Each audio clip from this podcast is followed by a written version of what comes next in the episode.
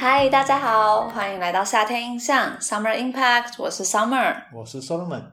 我们今天要谈的主题稍微有一点沉重，是关于最近攻击医护的一个新闻。那 Solomon 要简单的帮我们介绍一下吗？好的，根据中央社的报道，新北市双鹤医院在五月三十一号早上七点的时候发生了流血事件。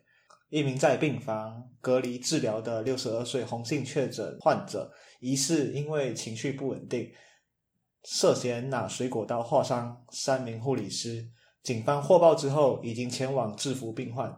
那三名护理师被送到急诊治疗。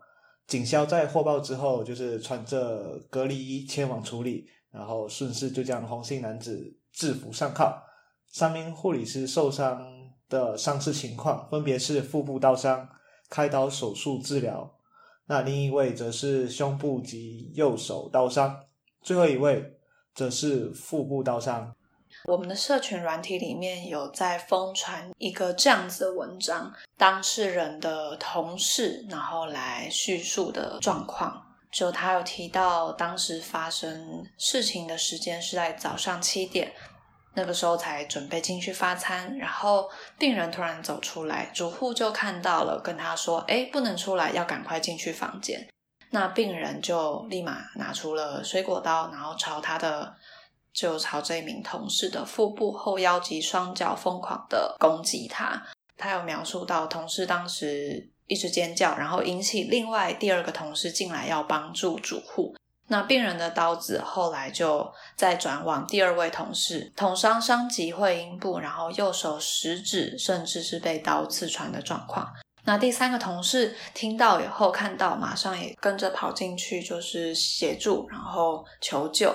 那不幸腹部也遭到了划伤。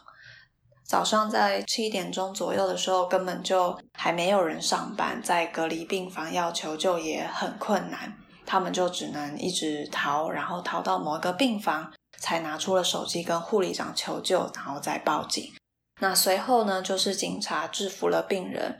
前两个同事是受了重伤，地板都是他们的血迹，甚至其中一名同事是呃右手的神经断裂。那现在是已经接回了，但是要恢复到以前的状况，可能需要靠后续的长期的复健治疗。这一名发文的同事，他就提到，他们每天都带着 N 九五，穿隔离衣，一脱下衣服以后，全身都是湿透的。那每天告诉自己说，我们的职业是救人，现今的医疗量能又已经严重不足了。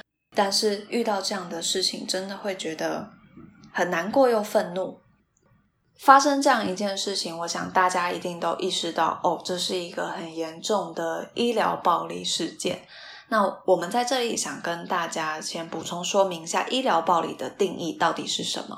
那医疗暴力就是在医疗机构内发生医师人员在其工作环境执行相关业务中所受到对其心理健康及安全等造成显性或隐性的挑战的辱骂、威胁或者是袭击等伤害，这些行为或者是这些事件都可以归属于医疗暴力范围之内。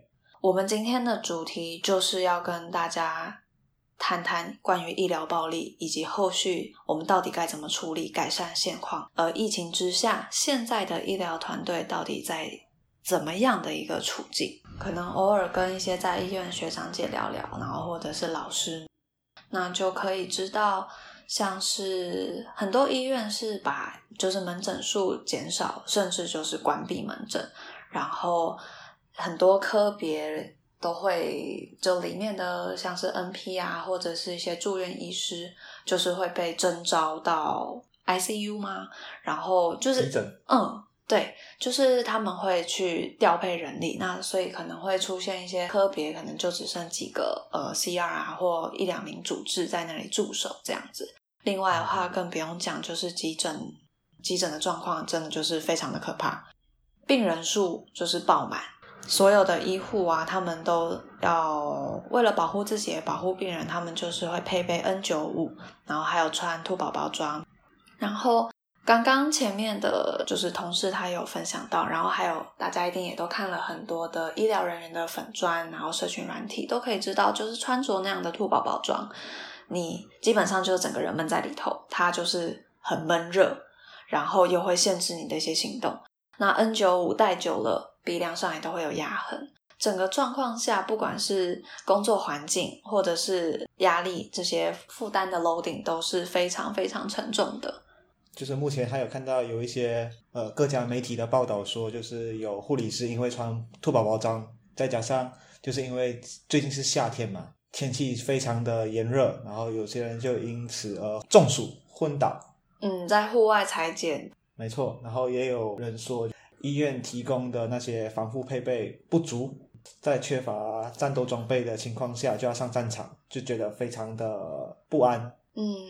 我们的医疗团队、医疗人员现在就是呈现在一个，呃，要承受承受很大的压力，不管是来自于病人，或者是来自于民众，那对于他们自己的健康安全，也是暴露在一个很大的危险之中。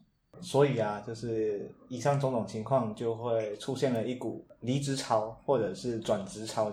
那根据《天下》杂志报道说，他们有翻译了一些文章，说就是美国健康照护就业市场平台 Vivian 在一项二零二一年四月的研究发现到，二零二一年有四十三趴的护理师考虑转职，而加护病房护理师之中，考虑转职的比例更是高达四十八 percent，就是几乎一半的人想要离开这个工作岗位。那另外在英国也是这样子，在英国医学会的一项。调查发现，有三十一 percent 的受访者表示更可能提早退休，然后二十五八的人考虑休息一阵子，十七 percent 的人宁愿跑去别国工作。然后非常值得一提的地方是，其实这些高转职率还有离职率，并不完全是因为这场疫情导致的。我个人觉得，疫情比较像是压垮骆驼的最后一根稻草，因为其实早在二零一八年，美国的一项研究就发现。近一半的临床人员因为工作负荷过重，对医界的未来悲观等，就有一半的人就是打算想要离职的。那也有一半的人不推荐自己的孩子从事这一行。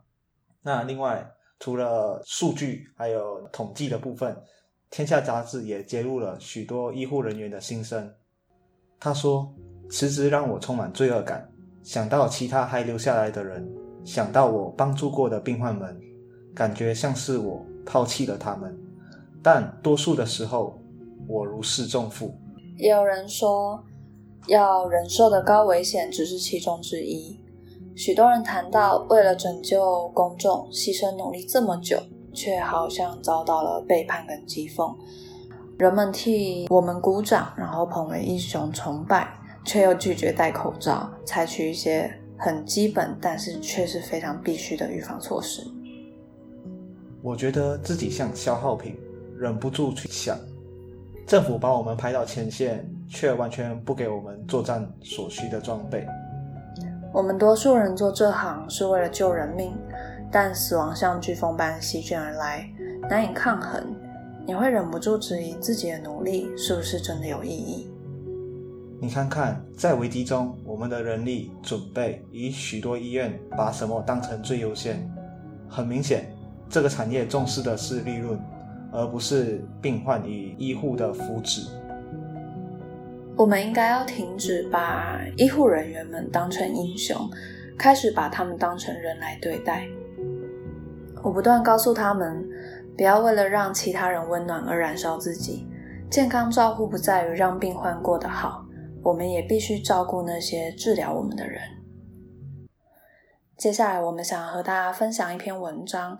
那这篇文章是由台大的护理师所撰写，那名字叫做《时代有疾，劳权无医》，它是转载在名人堂的一篇文章。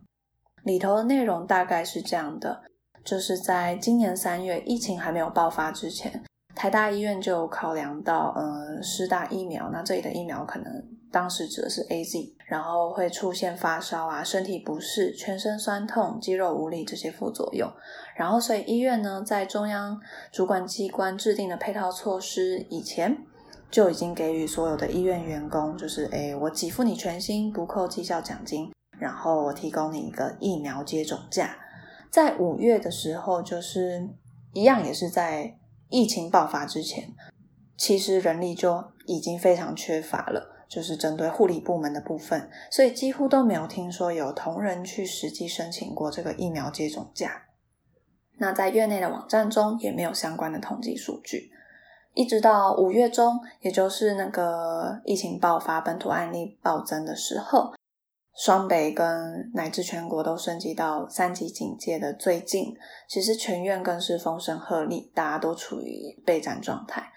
那这个因为疫苗而生的新价别，到底又有多少的第一线临床医师人员使用到呢？在疫情爆发期间，确诊的病患数字一直在上升。那原本负责非感染科业务的病房，也都转为了就是 for COVID-19 患者设置的这些专责病房。那在这样人力非常紧绷的状况之下，其实我们更不可能去想休假，不管是。就算医院跟这个中央主管机关都给我们一个疫苗假，我们根本就不太可能去申请它。那甚至是我们也不可能去计较加班的这些时数啊。然后我们因为疫情关系增加的这些上班时数，整个情况一直都会让医护人员存在一个心理压力，就是你不敢请假的心情，然后你担心医疗的这个职场气氛会被破坏。好像在这个关键时刻，我去请假，或者是我去计较我的上班时数过长，就成为一个找麻烦的人。那很多时候，这样的状况下，我们的院内同仁、医事人员其实就是非常时期都是天天加班的，就和去年年初疫情刚开始的时候造成全球大流行的那个时间是一样的。在这样的状况下，争取劳权还是一种正义吗？还是它其实是？一种理想，甚至是一种幻想。医疗人员常常会沉浸在非常时期供体时间，或者是呃过度计较工时是没有医德的一个表现，这样子的社会压力的期待之下，很多时候就算医院跟中央高层他们真的给医护人员的一些这叫什么？对，福利或者是应有的权利，但是医护人员还是。活在一个社会期待的压力之下，他也不敢让自己去申请这些福利。嗯，然后在呃去年八月，就是疫情基本上算是销声匿迹的状况，在台湾。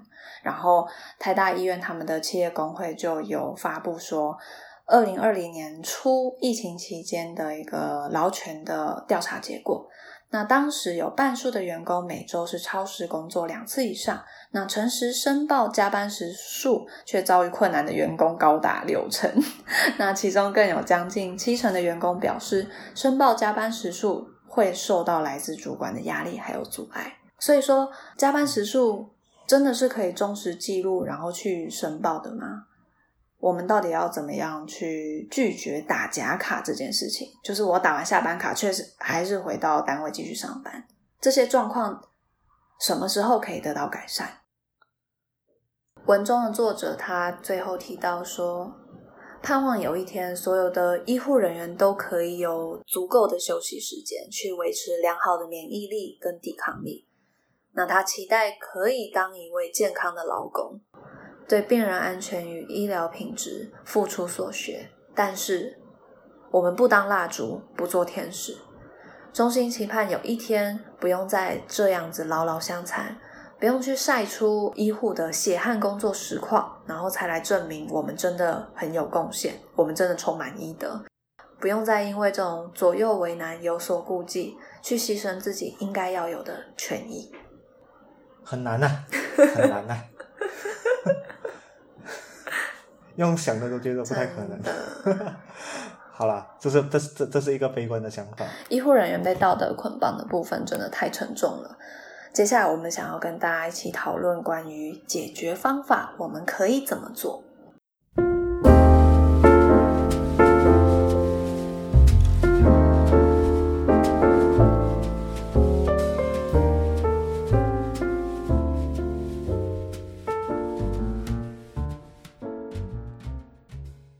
在这件事情发生了之后，呃，无论是同系的朋友们，或者是平时我在社交软体追踪的那些医师的粉丝专业上，他们都表达了对这件事情的愤怒，对医疗暴力的不满。那我这边有发现到其中一篇跟大部分的人风格不太一样的文章，这边就分享给大家。然后那位医师说，他一直不太喜欢对时事表态的原因，是因为他就处于一个比较悲观的状态。网络上宣扬什么事，或者是谴责什么事，或许会造成一时的风潮，然而在激情过后，都只是同文层里面取暖罢了。回归到事情的本身，有没有是我们可以实质做得到，而不是用口号一喊过瘾而已？是没有的。我们很难提供任何实质的帮助给这三位受伤的护理师。然后这段评论就好像对我们现在做的事情泼了一个冷水，有一点刺耳，但无可否认的，这个就是事实。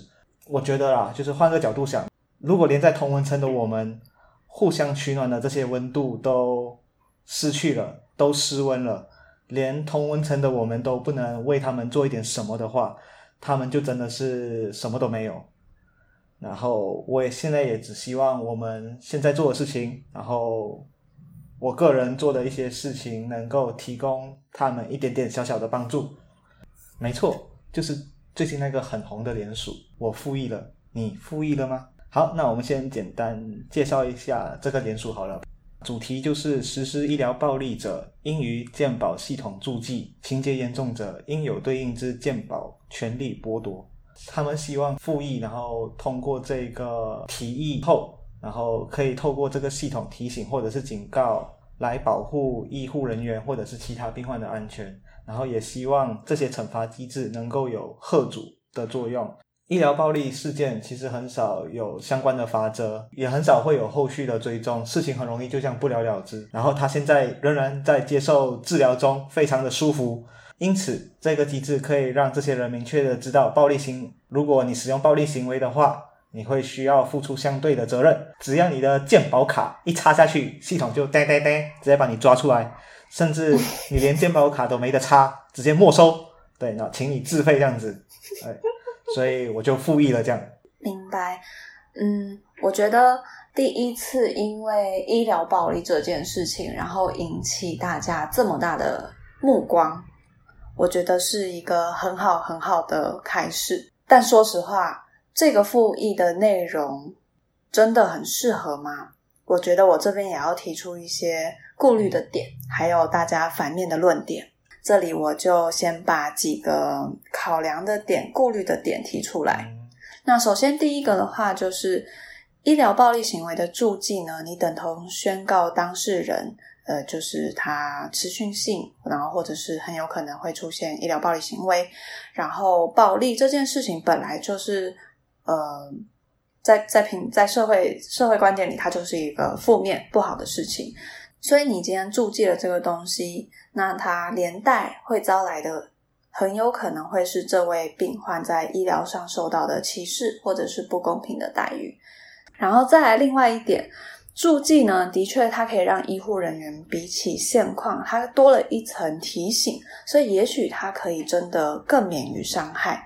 但他其实也把一群人，这个施暴者的家属，他也可能会被注记。那这样是不是就再牵引了多一群？我们可以甚至说是无辜的人，然后把他排除在正常的医疗之外，削弱了他应该要有的一些权益。那这一块其实就跟之前我们与恶的距离那部这个电视剧里头讨论的议题是一样的。今天犯罪的人。我们真的要去帮他找一百个理由，说他的行为都是来自于他的呃不完美的家庭吗？他失职的爸爸妈妈吗？病态的教育背景，莫名的就是多加在他的他周围的这一些家人、亲属、朋友们身上的一些原罪，就甚至其实真的这一群人，他们就是非常的正常，他们没有去做任何导致加害者今天做这件事情。那为什么你要去把他们？的这个连带注记标示出来，难道对他们来说不是一种多余的而且很不公平的伤害吗？然后另外也有人提到说，其实今天这个加害人做出这件事情，呃，选择把它排除在医疗资源以外的这个做法，也许更适合呃对于医疗法的修法，或者是对于刑法的罚则的调整，然后来去避免吓阻这些医疗暴力行为，而不是呃选择去从健康账户上权益拿走。这个立案，它就是一个利益良善的出发点，他去为医护争取更多的安全保障。可是，他执行的细项真的是很需要我们再去讨论深思的。你去剥夺一个健保权利，对于医疗暴力真的有帮助吗？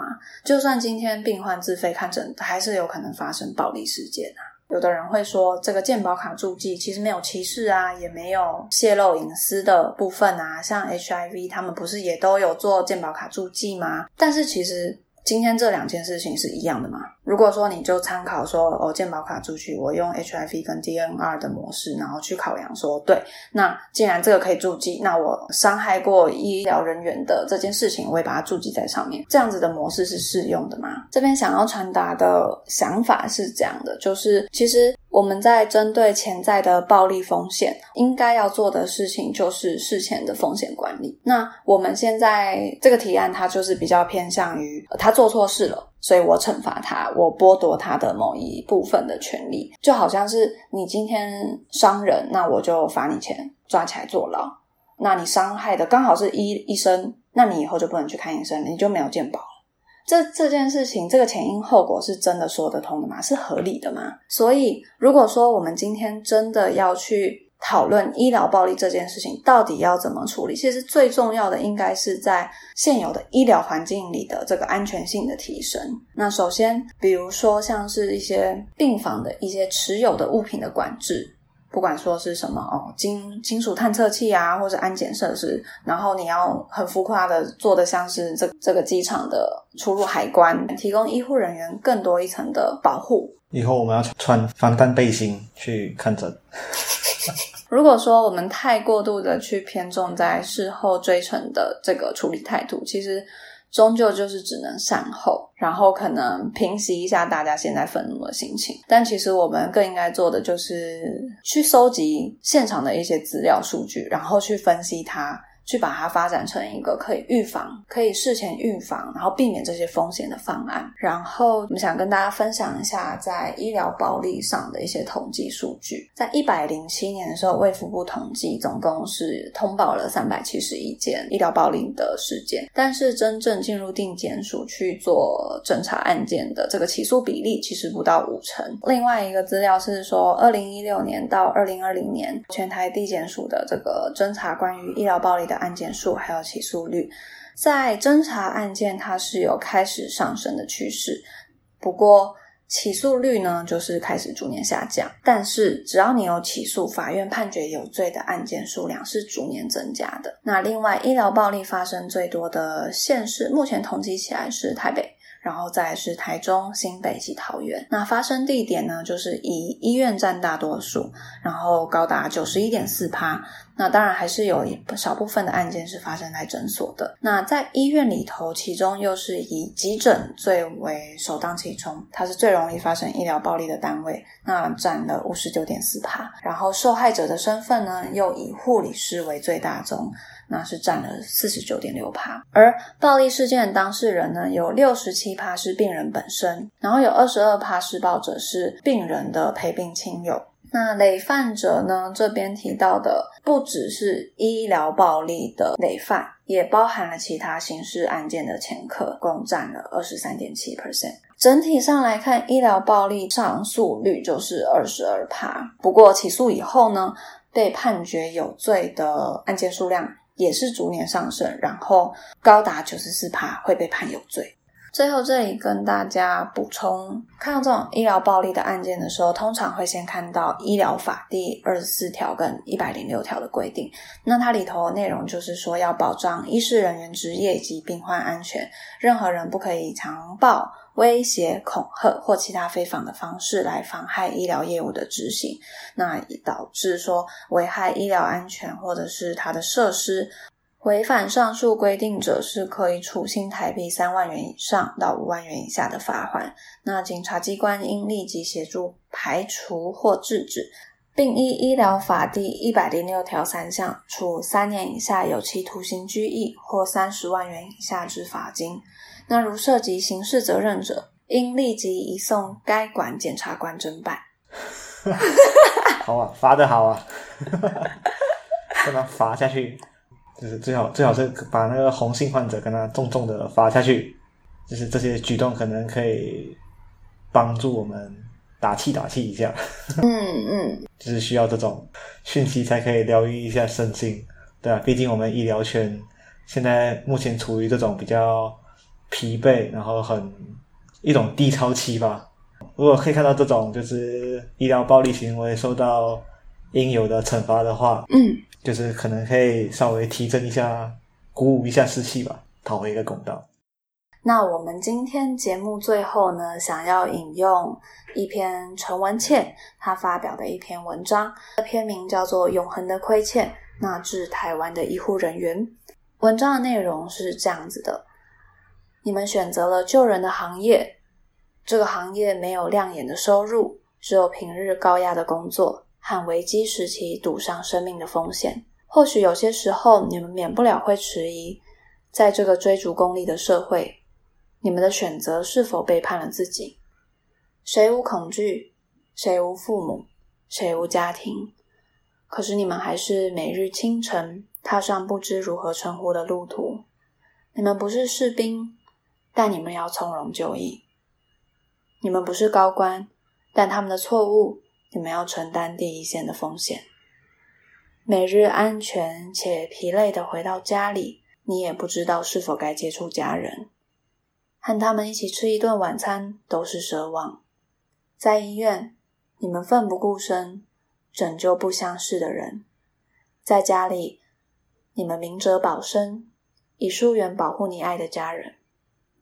唯有寂静夜深，四下无人时。你想起了自己，唯有你们这一刻最明白什么是欲哭无泪的滋味。昨夜蓝色的海洋，高挂明亮的月光，光洒星空，如歌唱我们的感念。今日你们的脚下仍是深深的海水。但愿这个国家没有背叛，上帝在查看。我们亏欠你们那么多，你们是永恒的天使。只有你们，我们才可能回到春天。但我宁愿没有以上文字，你们也宁可不要一直没有足够理由扮演这种天使的角色，因为这个天使称号太沉重。这段文字呢，我觉得它很精准的描述出那一种心疼医护人员，但是又。不得不承认，医务人员承担了这么多、这么多的压力，而且他们难以选择。保护第一线医护人员之人身安全，呼吁社会各界一起支持对医疗暴力零容忍之立场，共同为就医安全把关，让医师人员从事医疗业务时不会有所恐惧或遭受影响，保障全民安定有序之健康医疗权利。好的，那我们今天的节目就到这里结束了。希望不只是疫情的时候，我们从平时、未来都可以持续关注保障医疗人员的权利。好，大家拜拜。Summer impact, a little impact on your life。大家拜拜，拜拜。